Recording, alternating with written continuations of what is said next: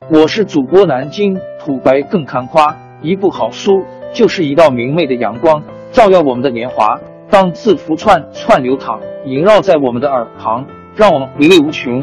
天津上元书院又和你们见面了，欢迎您的收听。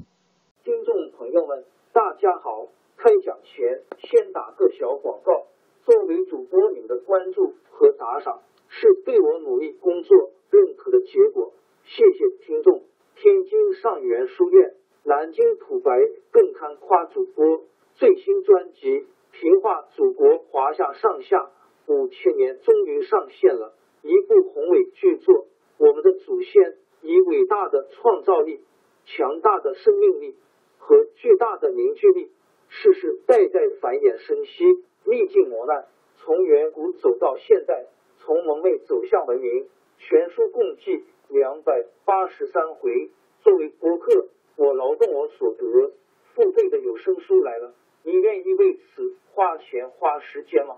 评话中华上下五千年专辑的进度更新按听众的关注和评论而定。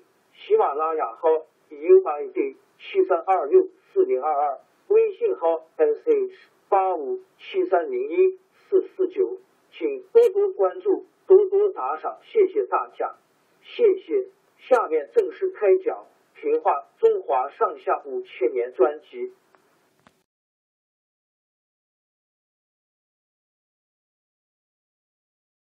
刘备占领了一州以后，东吴孙权派人向他讨还荆州，刘备不同意，双方为了荆州几乎闹翻。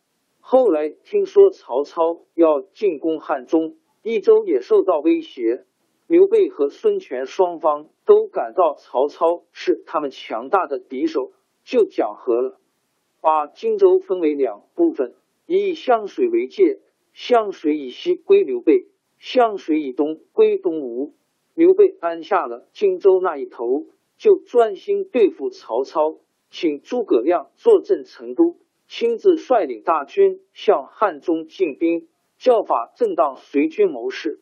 曹操听到刘备出兵，马上组织兵力和刘备对抗。曹操也亲自到长安去指挥汉中战事。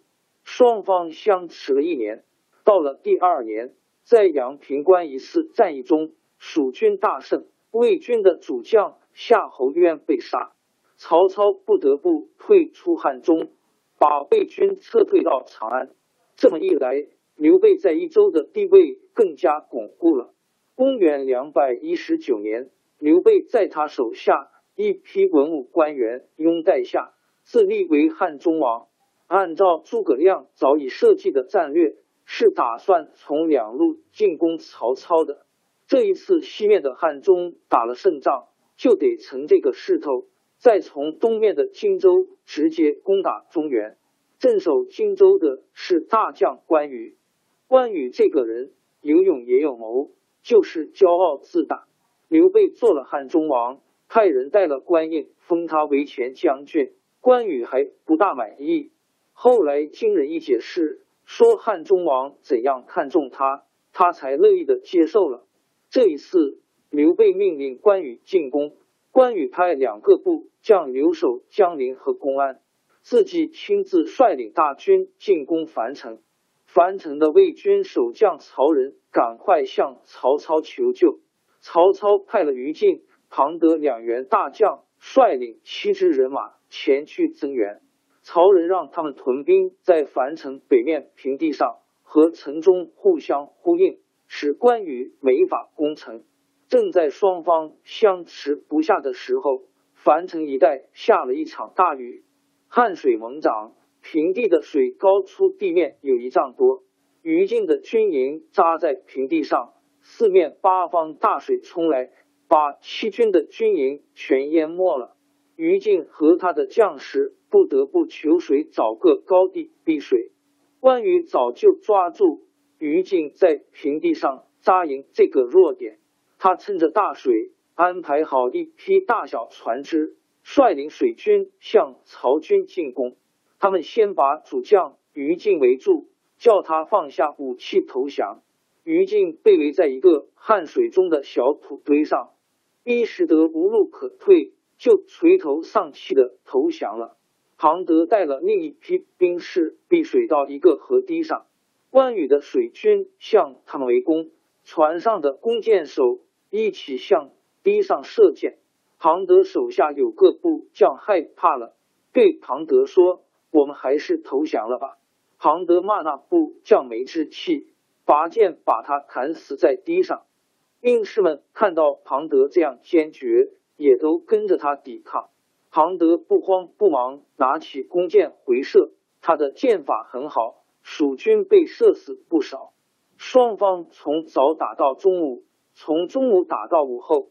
庞德的箭使完了，就叫兵士们一起拔出短刀来搏斗。他跟身边的将士说：“我听说梁将不会为了怕死而逃命，烈士不会为了活命而失节。今天就是我死的日子了。”这时候，大水越涨越高，堤上露出的地面越来越小。关羽水军的大船进攻更加猛烈。曹军的兵士纷纷投降，庞德趁着这乱哄哄的时候，带了三个将士从蜀军兵士中抢了一只小船，想逃到樊城去。